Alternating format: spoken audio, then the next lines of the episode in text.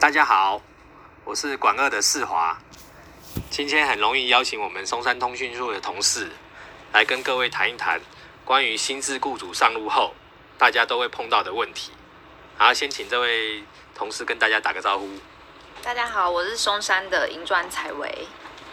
采薇，你知道新制雇主是什么时候上路的吗？十一月二十七。哦，哎，你记得很清楚哎。嗯。那我先来讲一下，就是这次新制雇主上路后哦，十一月二十七到现在已经一个多月了。是。我发觉，在出单或者是报价时上，还是会有一些问题，所以我想找你来进行一些宣导，哦，然后以及你会不会真的上路后，你对这些东西很熟稔？然后以及后面也会考考你。OK。那我想先问你一下，之前我们管二拍的教材，你有没有看过或听过？有。有。有有有。好。对。我建议大家赶快去听。对。因为我觉得啊，少部分在我出单或报价中，少部分的同仁啊，还是有没有做到我们提及到的内容，以至于会被推荐。嗯嗯。但是推荐就是出单作业不顺畅嘛。但我觉得大家就赶快去听我们之前的教材，然后让我们的核保跟出单作业越来越顺畅，这样子业绩就会越来越容易引进。哦，所以以后哦，我跟大家讲，以后要找我代理的人哦，打电话进来找我要帮忙的时候，我就会先问他，你有没有去听或看我们宣导的教材？对对。好，那回归今天我们要谈的薪资雇主上路的一些。问题，好，好，那你觉得说新制雇主上路后，跟以前旧的差异是在哪里？差异的部分，嗯，就是在看合约上的分类，可能就要再更注重一点，因为可能会看是一般的或者是专案类型，这样子。我觉得你讲的，可能应该说。我稍微跟各位来定义一下好了啦。我们雇主啊有两种投保形式，对，哦，一种叫做专案类，那另外一种呢？一般类。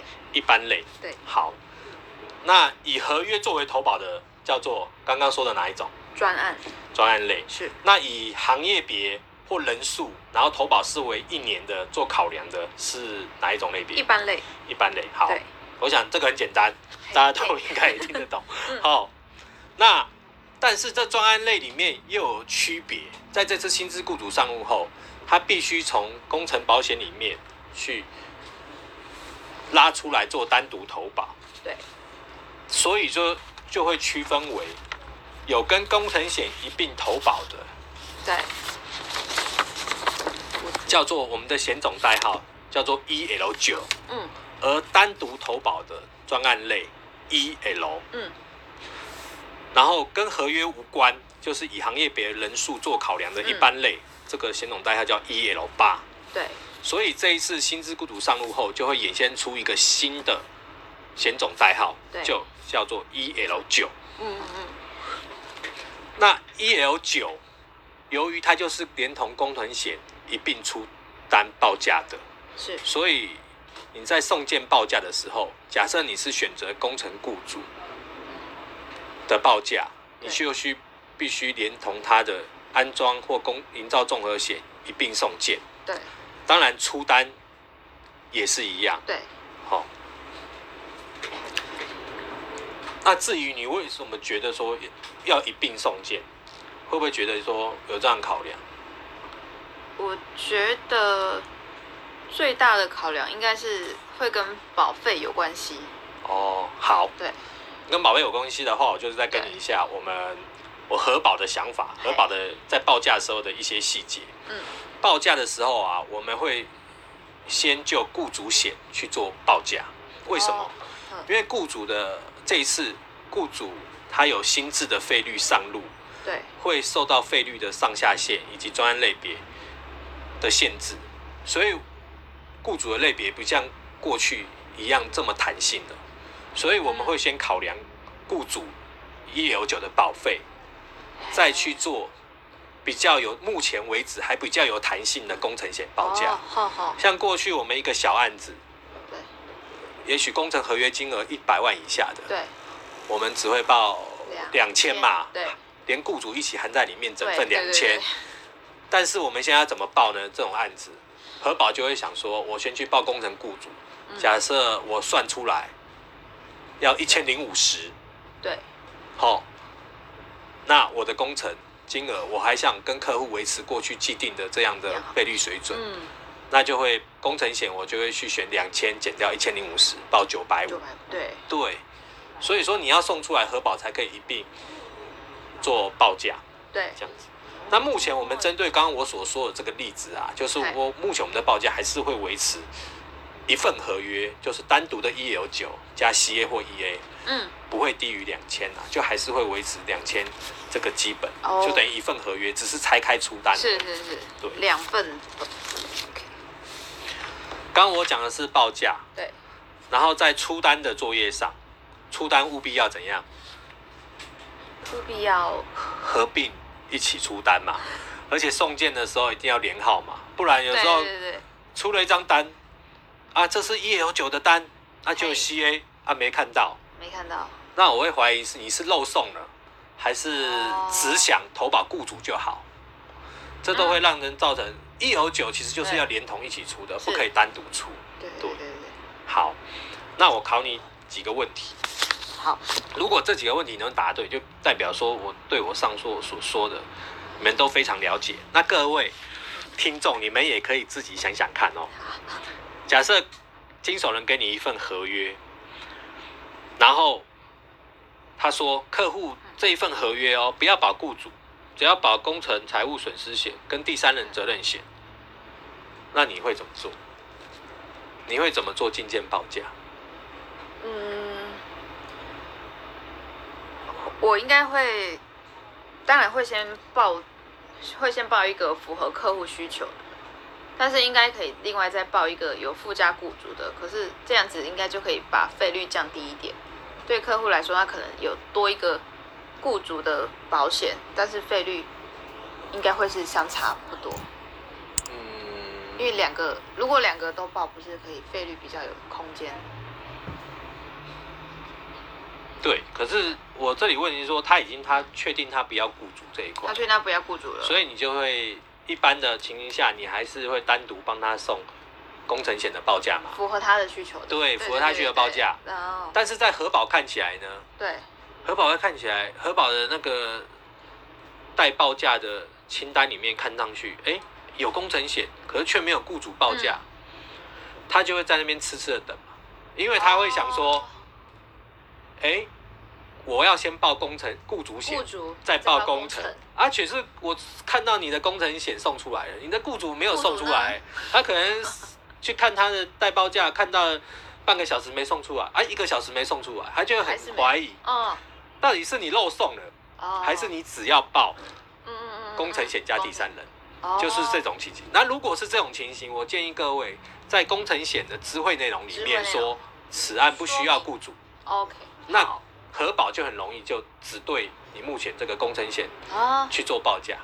他就不会在那一直痴痴痴的等。等。对对对对，好，在所以说要在智慧内容里面跟核保告知哦，这样子就很简单。理解理解，哦。好，问题二，假设已经报了所谓的工程险加工程雇主，就是我们刚刚提到定义的形容代号 EL 九，对，但是客户拿到你的报价啦，但是他就说，嗯，我这份好像是劳务契约，我的工程损失险跟我这份是做室内的，第三人风险都不高，我现在只想要报雇主，嗯。那你只报雇主给我就好了，那你会怎么做？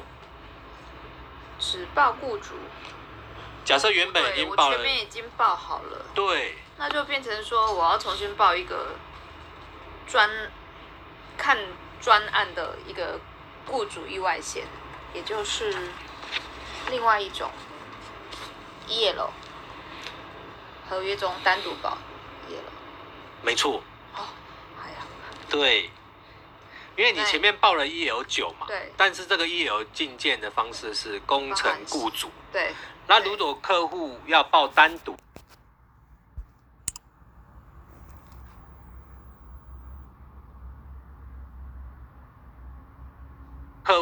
要报单独的雇主，也会以单独的雇主去做出单的话，对，你必须就要再进建一次重新。新总雇主，嗯嗯嗯嗯，然后呢，然后在知会内容跟核保说这件报过 EL 九，然后客户。客户希望只投保雇主，对。所以再进件一次，不然核保又会觉得说你是不是又送错了？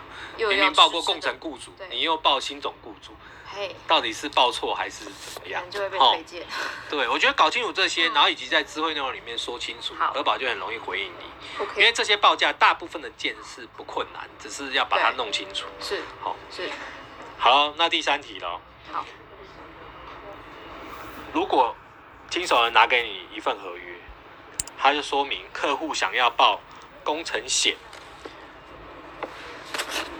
加雇主，或是所谓的营善加雇主的报价，那你要怎么做？先就是说他要报工程跟雇主，对，但是他又想参参考看看，假设我不要保工程险，我只要保第三人跟单独的雇主，那你会怎么做？一个工程工程险加第三人，然后另外再一个营缮承包人，对，你上承包人就第三人，对，对。假设这个其实连续问你三个问题，其实都是围绕在同一个嗯这次新制上路之后的出单的调整上。嗯，其实第问题三就是你又要报工程险加雇主，又要报所谓的营善加雇主，等于说你要提供给客户四个报价这。个对，就是工程险加进件的工程雇主，跟营善承包人，跟新总雇主专案类的嘛，对不对？对，所以提供给四个报价。但是我会劝说你在智慧那种，你都要去做一些说明，不然核保会觉得、啊，你报了很多，你到底搞不搞？对，嗯你到底要的是什么？那如果核你核保都已经知道你自己要的是什么，他当然乐于去提供你。那当他发现或怀疑你都不知道自己要的是什么，他可能就不会去进行这个报价，哦好吗？，OK，那我们今天这个新制的雇主，哈、嘿，所有报价跟出单上路后的这些新的做法，我想大家都应该会清楚很多了。好，谢谢大家，今天就到这边。